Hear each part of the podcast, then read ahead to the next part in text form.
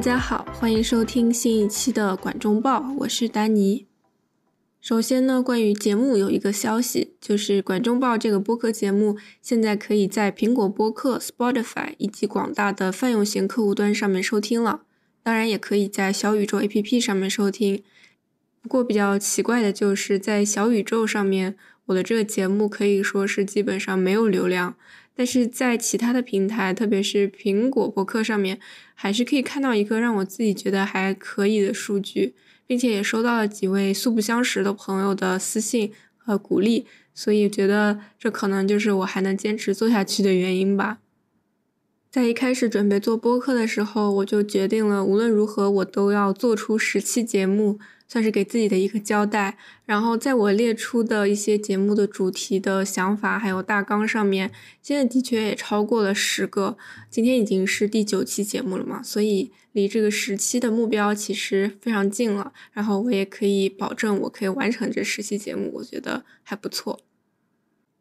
在完成我给自己定下的目标之后呢，我打算用一个更加舒服的节奏来继续做一些我感兴趣的话题。希望大家到时候还可以继续支持。那就话不多说，开始我们今天第九期的节目吧。今天的主题是网络文学、网文。虽然我每一次都说，呃，那一期节目会是一个比较轻松的话题，但我觉得今天这个节目可能是有史以来最轻松的一个话题。我想到了今天大家每个人肯定都读过一些网络文学，或者看过网文改编的电视剧或者动画。但是我觉得要为网文做一期播客其实蛮难的，因为它的主题实在是太多了，然后它所拥有的这个文本的量也非常多，就好像，嗯，有一期播客，如果他就是跟你说我今天讲一下读书这件事，你可能会觉得他很虚伪，所以要讲网文其实也是差不多的意思。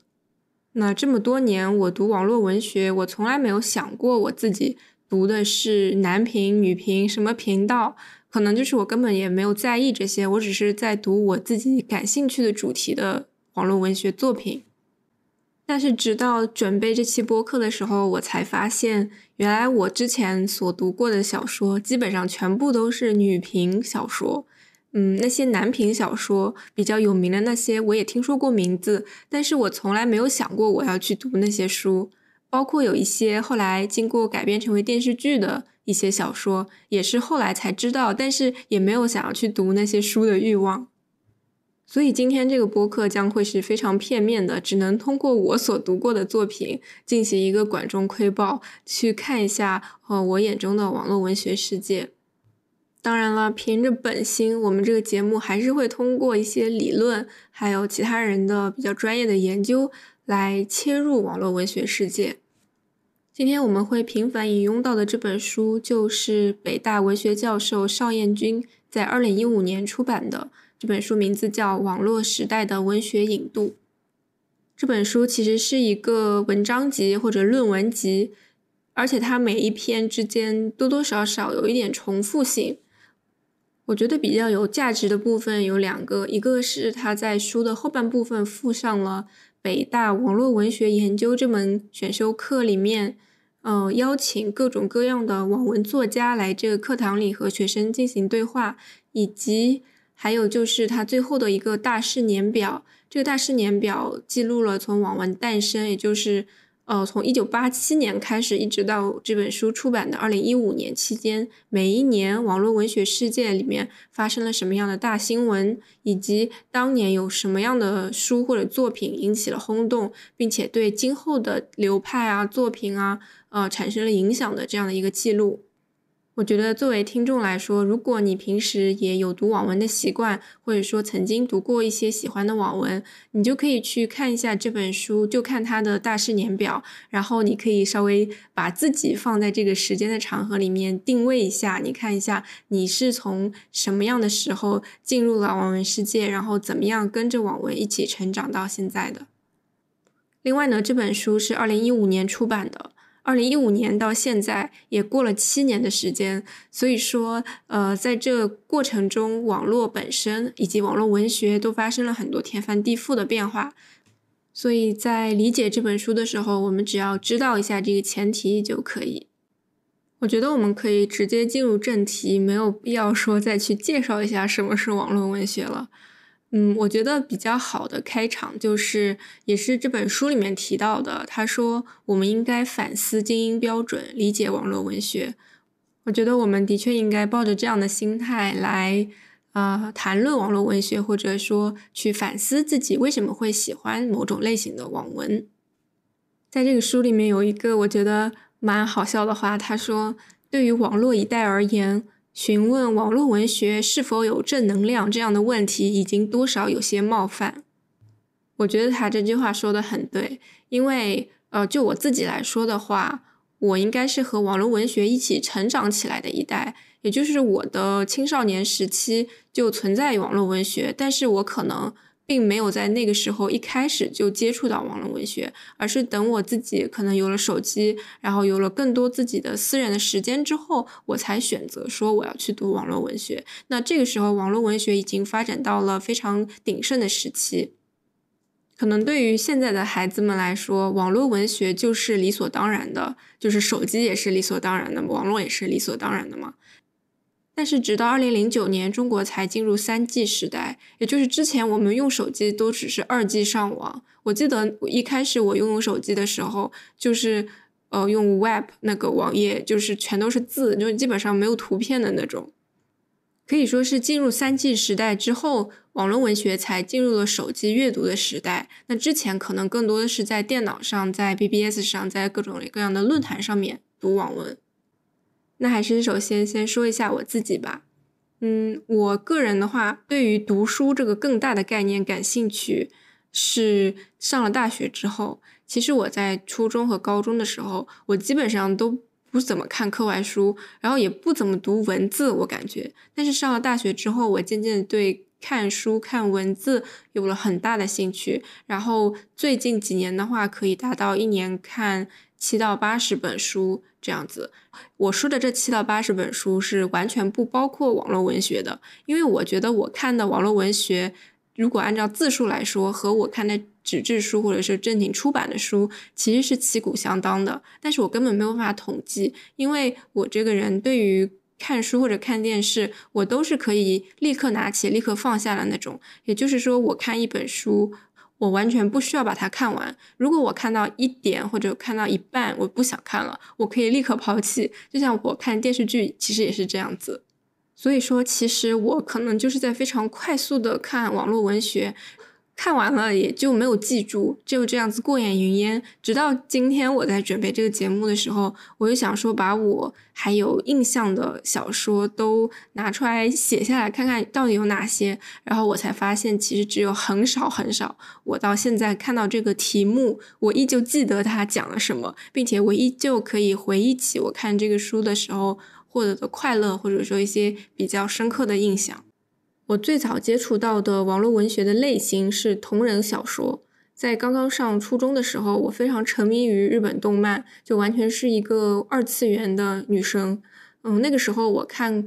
就是现在印象最深刻的三种类型，一个是网球王子的同人小说，第二个是家庭教师 Reborn 的同人小说，第三个就是哈利波特的同人小说。如果要给大家定位一下的话，这个时期大概是二零零八年左右，然后二零一零年以前这样。那个时候班级里面可能就分两种人，一种是看日本动漫的人，一种是不看的人。然后当时我好像只对这个感兴趣，我对其他的一切，就是文学啊，还有其他的影视啊，什么都不怎么感兴趣。但是我知道那个时候非常流行青川小说。当时还非常流行 TVB 的古装剧，这些就是我们班上女生会讨论的东西。同时，在文字方面，我们那个时候非常流行韩国的言情小说以及台湾的言情小说，这些都是纸质书，在学校的图书馆里面就有借，或者是其他同学带到学校里来，然后我们就会传阅。国内的原创作品的话，其实当时在班级里面非常流行的是明晓溪的作品，比如说《泡沫之夏》，然后还有《鬼吹灯》和《盗墓笔记》这些。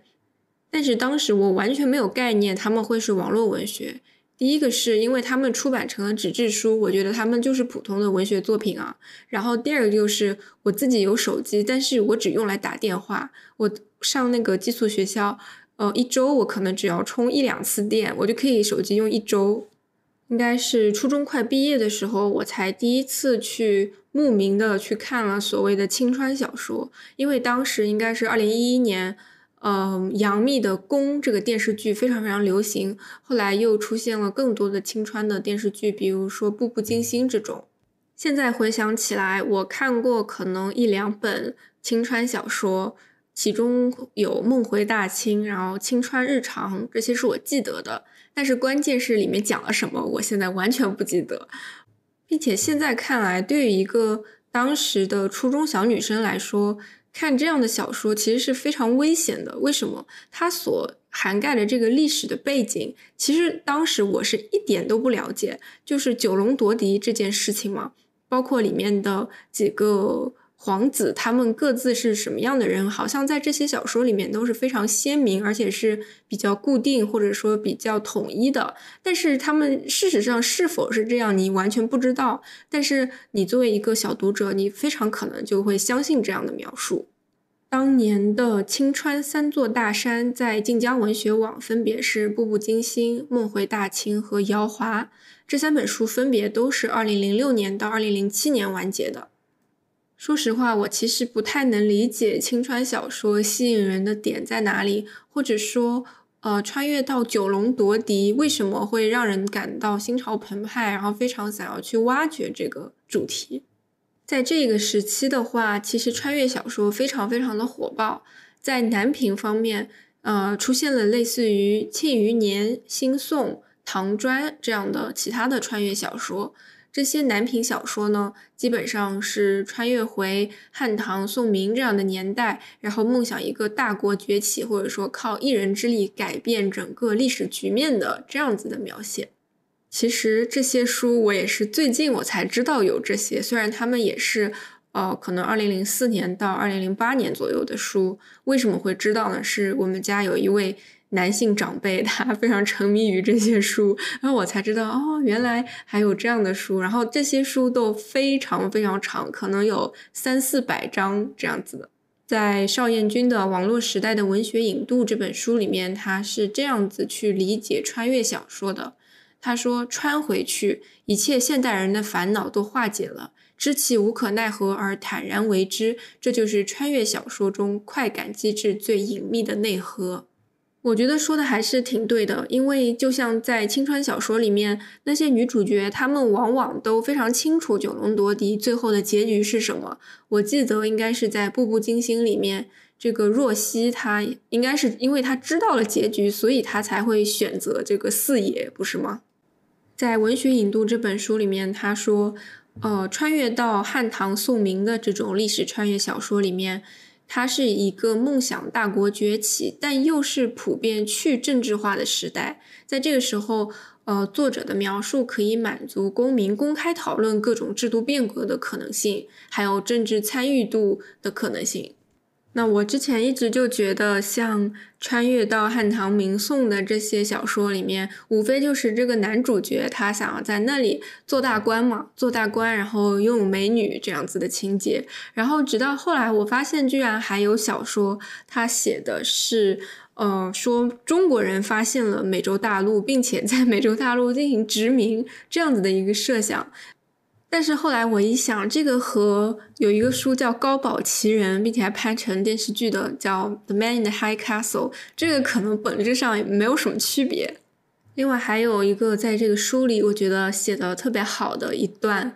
呃，理解吧，就是他说，对于喜欢看谍战片的人来说，我知道有很多人的长辈都很非常喜欢看电视电视机里面的谍战片。他说。在一切曾经坚固的东西都烟消云散之后，他们还可以从上世纪下载信仰和激情，这些正是今天包括红色谍战片在内主旋律影视剧的主要精神资源。而没有这样的生活经历和文艺记忆的网络一代，就干脆自己创造。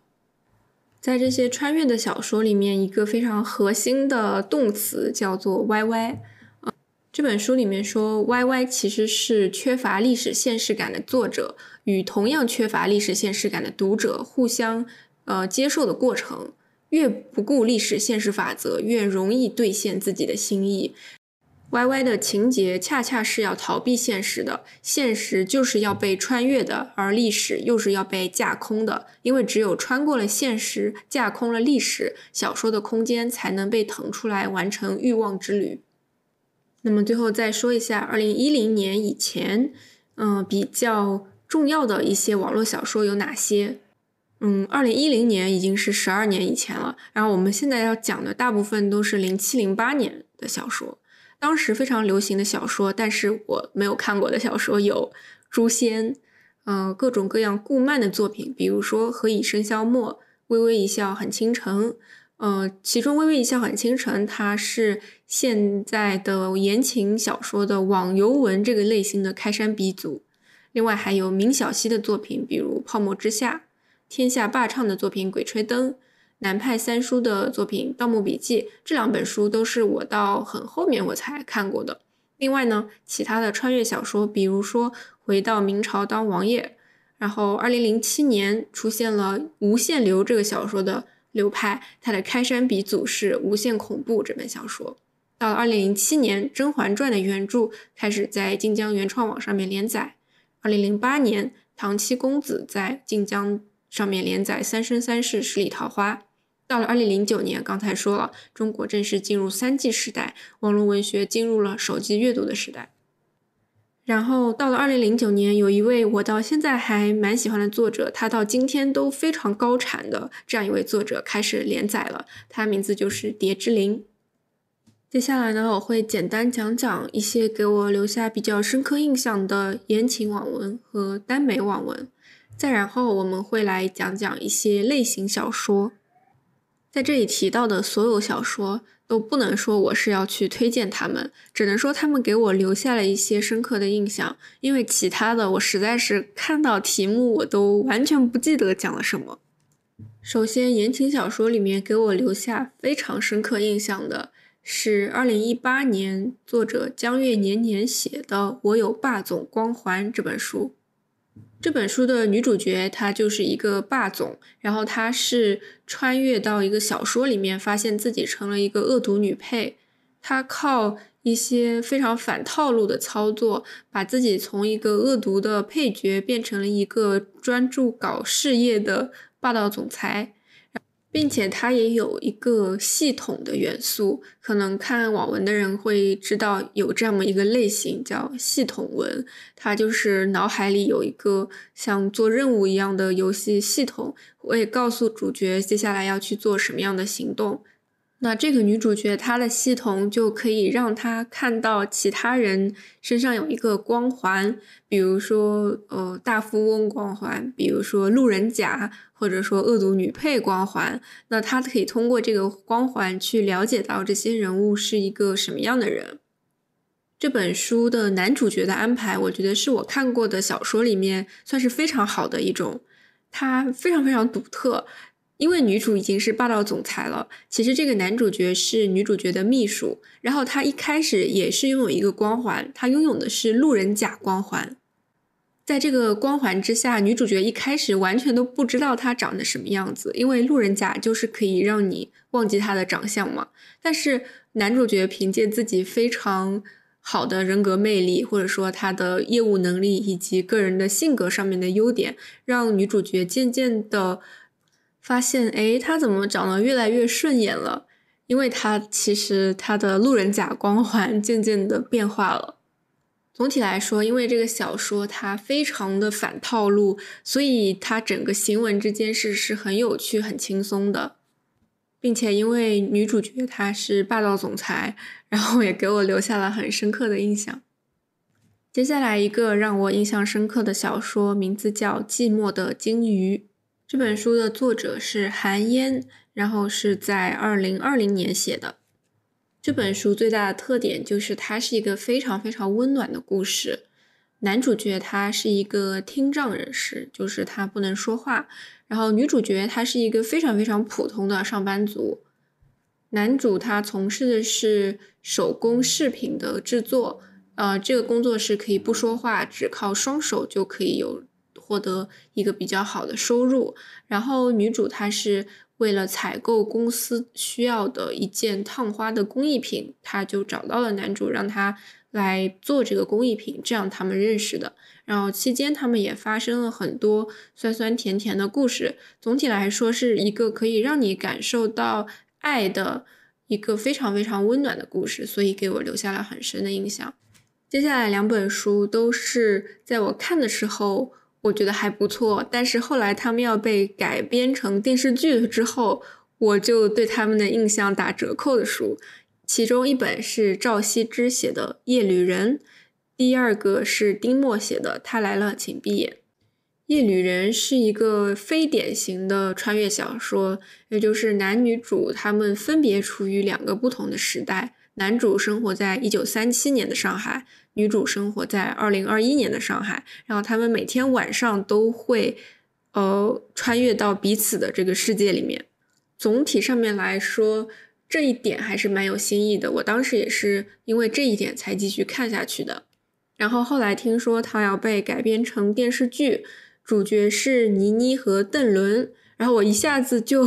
对这个完全失去了兴趣啊！非常抱歉，我就是不是很喜欢真人明星的这么一个人，并且不久之后，这个电视剧的演员邓伦他发生了一些税务方面的问题，目前的情况是被全网封杀了，所以这个剧大概率是不能播出了。那我感觉心情非常的复杂，感觉替这个小说感到有点不值啊。刚才提到的第二本是丁墨的《他来了，请闭眼》。这本小说我当时看的时候还挺喜欢的，我觉得女主角特别的清纯。然后后来它被改编成了电视剧，也很早之前就播出了，是由霍建华和马思纯主演的。我对马思纯没有意见，我觉得当时的她也是非常清纯的。但是霍建华，对不起我。我不能 接受，所以我我还是替这个小说感到有点不值。但是，嗯，其实到现在我剧情基本上想不起来了，所以可以可以就这样吧。那接下来再简单的说说我读过的耽美小说。如果你到今天你都不能够接受耽美小说这件事本身的话，我觉得你应该面对现实，你应该知道。耽美小说是网络文学中很大的一部分，并且可能对于我我这一代人来说，它不是理所当然的。但对于现在的孩子们来说，耽美小说就是理所当然的文学的一种。如果你到中国的书店里面，新华书店、上海书城里面去看的话，你可以看到耽美小说现在在呃最火热的小说的榜单上面。在网络时代的文学引渡这本书里面。那邵彦军教授他对于耽美的描述，他是说，现实生活中没法谈爱情的话，就到古代去谈；男女之间爱情不纯粹的话呢，就让男人和男人去谈。在他们的北大网络文学课堂里面，他们也邀请了呃耽美作家分弄。那这个作者本人他说，耽美的读者全部都是女性。在一段爱情里面，耽美首先把男性和女性的区别给去掉了，这就有了很多的可能性。当爱情从平等的位置出发，不再是一个男性和一个女性没有高低强弱之分的时候，我们更在乎的不是性别，而是性格。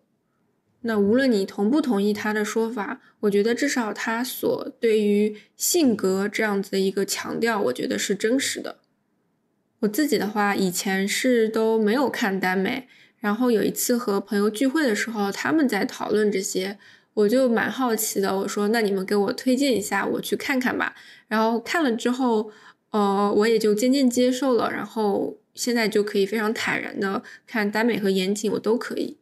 在耽美小说里面，我也选了三本给我留下非常深刻印象的作品。第一个就是卡比丘写的《社交温度》。这本，呃，小说应该是个短篇吧，或者是中篇。首先，它的背景是留学生在美国，然后是一个冬天会下大雪的这么一个城市。然后，我觉得和当时的我的处境非常相似。但是肯定就还是有非常大的区别嘛。不过呢，我就是觉得他写的很好，然后这个故事总体来说也是一个可以让你感到温暖和嗯酸酸甜甜的这么一个书。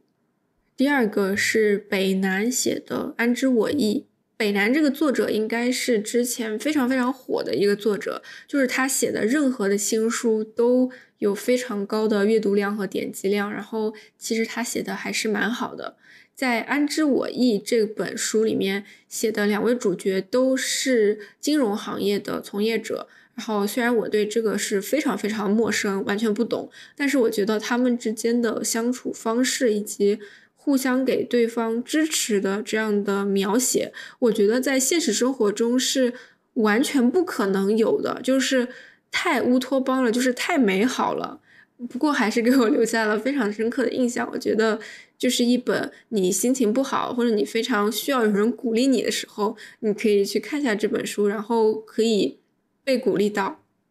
第三个是一个我挺喜欢的作家，叫阿堵。他的所有的书我都挺喜欢的，但是他们都太虐了，就是 虐到心痛的那种感觉。但是不可否认的是，他的文笔非常好，他应该是文学方面至少是博士这样的一个级别的人。然后他写的书，啊，的确很多人说是很掉书袋的，但是我觉得他的好处就是。他虽然掉书袋，但是同时他描写的这个主角，他非常清楚自己的言行，他知道自己是好为人师的，然后经常会自嘲自己在掉书袋，或者说自嘲自己是秀才遇到兵。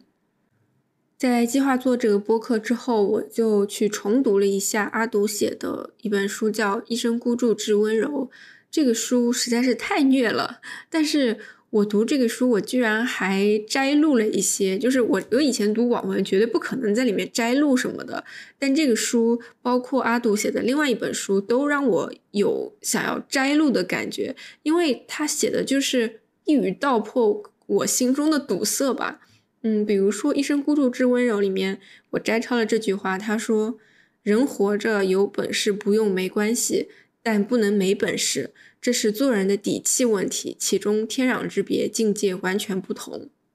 虽然说现在单独摘出来看，好像也就是这样子一句话，但当时给作为一个读者的我来说，我感觉好像击中了我的一部分。他的另外一本书《附庸风雅录》啊，我也蛮喜欢的。好，那接下来我们来讲一些类型小说吧。什么叫类型小说？我觉得，比如说像。无限流小说啊，比如说像末世生存小说、穿书小说、穿越小说，还有种田文之类的。一般同一个类型的小说都有一个不成文的规定，然后所有的作者都会往这个类型上面去靠。网络时代的文学引渡这本书里面，作者说，类型小说的类型不是任何人预设规定的，而是千百年来好看这个经验的自然积累。也是作者与读者在长期交流中达成的密码契约。那当很多人对于同一个类型的小说非常的喜爱，他们就想要拥有更多同类型的小说，即使他们每一篇都非常的相似。那这个书的作者邵彦君他提到了。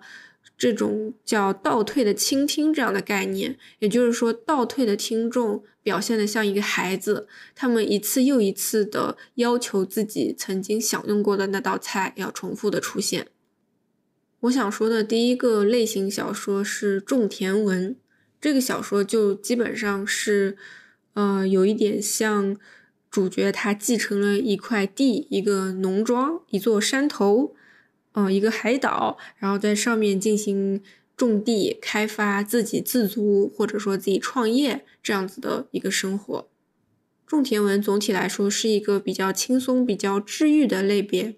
这个小说它没有说要求一个非常明显的感情线在里面，甚至很多读者是想要完全没有感情线的小说的。他们其实只想看这个主角通过勤劳或者智慧。他可以啊自给自足，并且过上非常好的生活，这就是他们想看到的。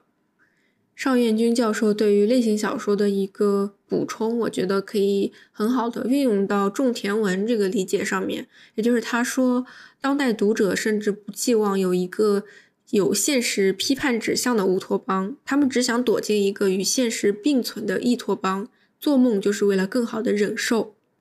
我觉得种田文这个类别比较符合他这样的讲法吧，因为种田文一般，呃。还是比较现实导向的，也就是它不可能是有很多很多魔法存在的。那我们作为读者来说，我们看到的其实就是希望有一个人，他通过勤劳，他通过努力，他就可以成功，就是这么简单的一件事情。在这个类别里面，给我留下深刻印象的是《世界第一度假村》，还有《二人森林》以及《边山寒》这三本小说。世界第一度假村是一个非常典型的像玩游戏一样的经营一个海岛这么一个小说，也是非常轻松。然后二人森林是非常非常非常独特的，像纪录片一般的，嗯，讲述森林生活，也是在末末日之后的森林生活的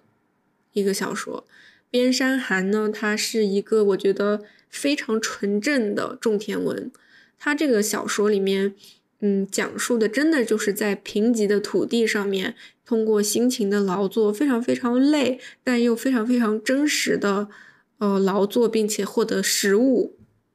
因为这个小说也是近期才看的，所以印象更加深刻一点。嗯，这个男主角他其实是为了报恩，所以他和一个他的恩人一起前往了他被流放的一个边疆之地，在那里就是最后他的全家人。都去了那个地方，因为他们本来在山西的家，嗯，因为干旱实在是没有地可种，所以他们全家人都搬去了这个边疆之地，然后在那边开始新的生活，从造房子、开垦荒地开始，一直到种出各种各样的东西，然后做出工具啊、糖啊之类的。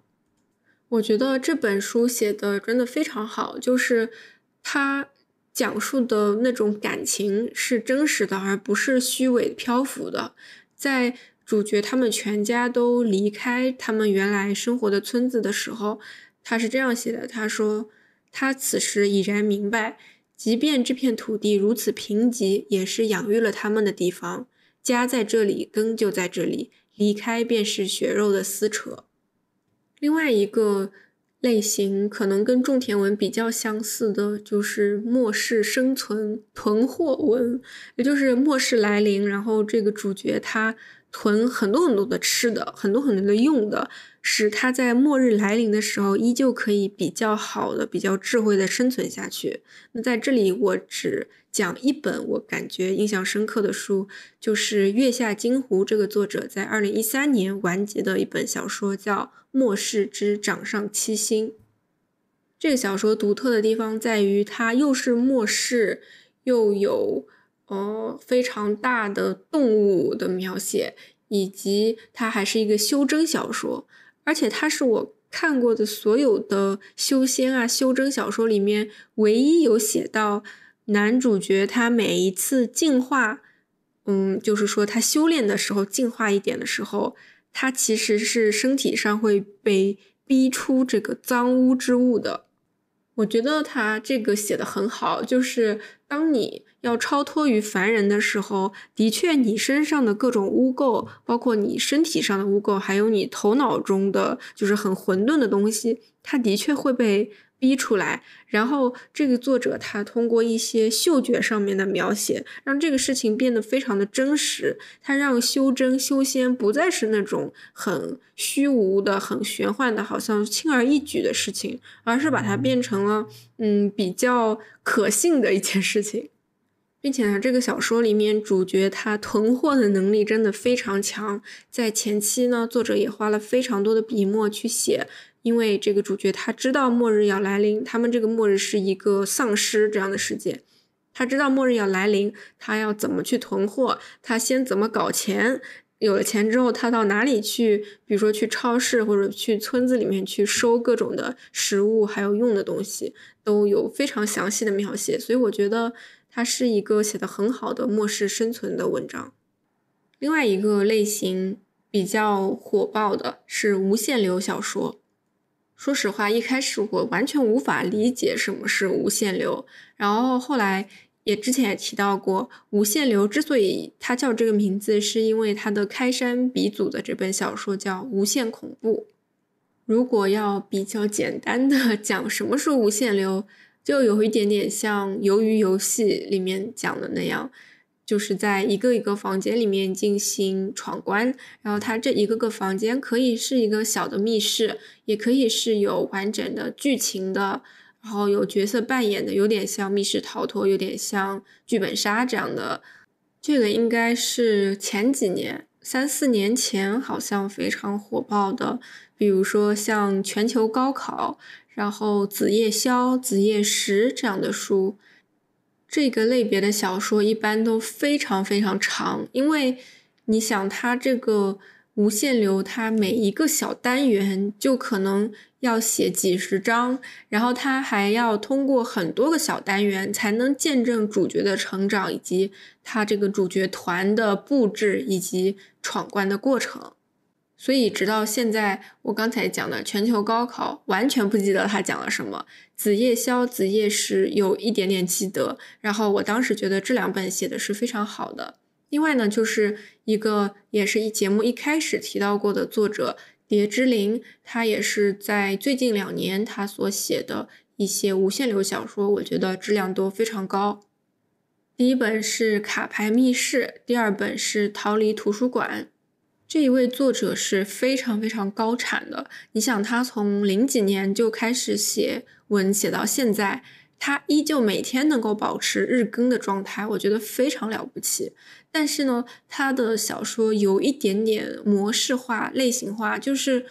因为他非常巧妙的设计。比如说卡牌密室，它其实是扑克牌。那它，比如说红桃。草花，呃，它就每一个牌它都有一个非常固定的主题，然后他们是这样子轮流进行的。你写的时候，我的理解啊，就是它应该是逻辑非常清楚的，这样非常有利于他的写作以及读者去理解整个世界观，所以是很巧妙的。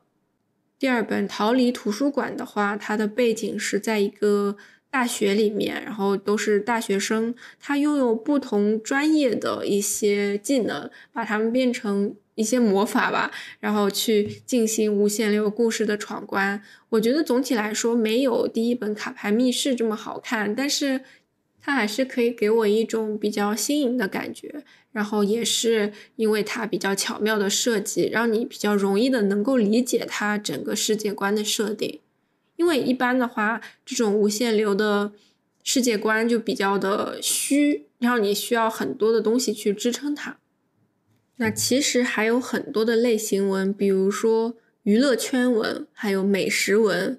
这些是呃根据尚彦君教授的说法说，它是在晋江的净网行动之后形成的两大比较流行的文类。为什么呢？因为脖子以下的都不能描写了，那就只能在脖子以上的部分多下功夫，并且呢，净网行动之后，各种题材都被禁了嘛。那娱乐圈文它是一个其实不得罪任何人的一个文章，然后它也就是比较的宽容，也就是有比较大的创作空间，所以很多作者都挤向了这个方向。那最后还是用书里的一些理论。来总结一下吧。这个书里面提到说，目前的网络写手大概每天更新一万字左右，有的还是分两三次固定更新。那这个工作量是人体的极限，但是在网络读者的鼠标滚动之下，只够打发一杯咖啡的时间。这个真的蛮真实的，而且蛮令人唏嘘的。嗯，比如说蝶之灵这个作者，我觉得他每天至少可以更新六千字，但是据我所知，晋江上面一天应该一个作者，如果他想拿全勤的话，应该是更新三千字。其实三千字听上去很多，你看那个文字的话，感觉一两分钟就能够看完。所以网络文学的创作者真的非常不容易。然后这个书里面提到，我们现在的网络时代是一个全媒体时代，也就是在这个时代里面，网络上面的人是各种感官都被全方位调动起来的。所以呢，以文字作为载体这样的艺术形式，网络文学它注定不是一个主导的艺术形式，它注定要成为给更加受宠的其他的文艺形式提供内容和资源的一个母体。比如说，小说改编成了电视剧；比如说，小说改编成了游戏；比如说，小说改编成了广播剧。这个书里面说，在未来的文艺空间里面，网络文学是否能够成为一种强大的、拥有自身造血能力的母体，并且同时作为一种不可替代的文艺形式独立存在呢？这个就取决于网络文学能否保持自有的自主力量，也就是网文的生产机制和它非常独特的粉丝文化。另外呢，一位国外的学者麦克卢汉他所强调的一个媒介变革理论，他说，当每一次媒介革命发生的时候，旧的媒介它不是被直接替换掉，而是其实是被新的媒介包容了。旧的媒介它也成为了新的媒介的一种内容之一。比如说，口头文学是文字文学的内容，然后纸质文学它是网络文学的内容。文学它是影视的内容，而这一切都是电子游戏的内容。我觉得说的挺对的，可能呃，电子游戏发展到现在，的确它还有非常非常大的空间。嗯，所有的其他形式的媒介都有可能给电子游戏进行添砖加瓦，然后同时网络文学它也完全的包容之前的所有文学，然后这样子诞生出的一个新的载体。所有的媒介都会被最终融合在一起，因为我们就是一个全媒体的网络时代。嗯，今天差不多就到这里吧。我简单的讲了讲给我留下印象深刻的一些网络小说。其实我还蛮犹豫要做这个节目还是不做，因为我觉得这些东西是我在现实生活中不会和我认识的人去这样子讨论的。嗯，毕竟。感觉看什么网文，大家都还觉得是蛮隐私的一件事情。嗯，不知道，那就这样吧。那希望大家听了这期节目有所感触，或者说想要去看其中的某些书，嗯，欢迎和我交流吧。那感谢你的收听，我们下期再见吧，拜拜。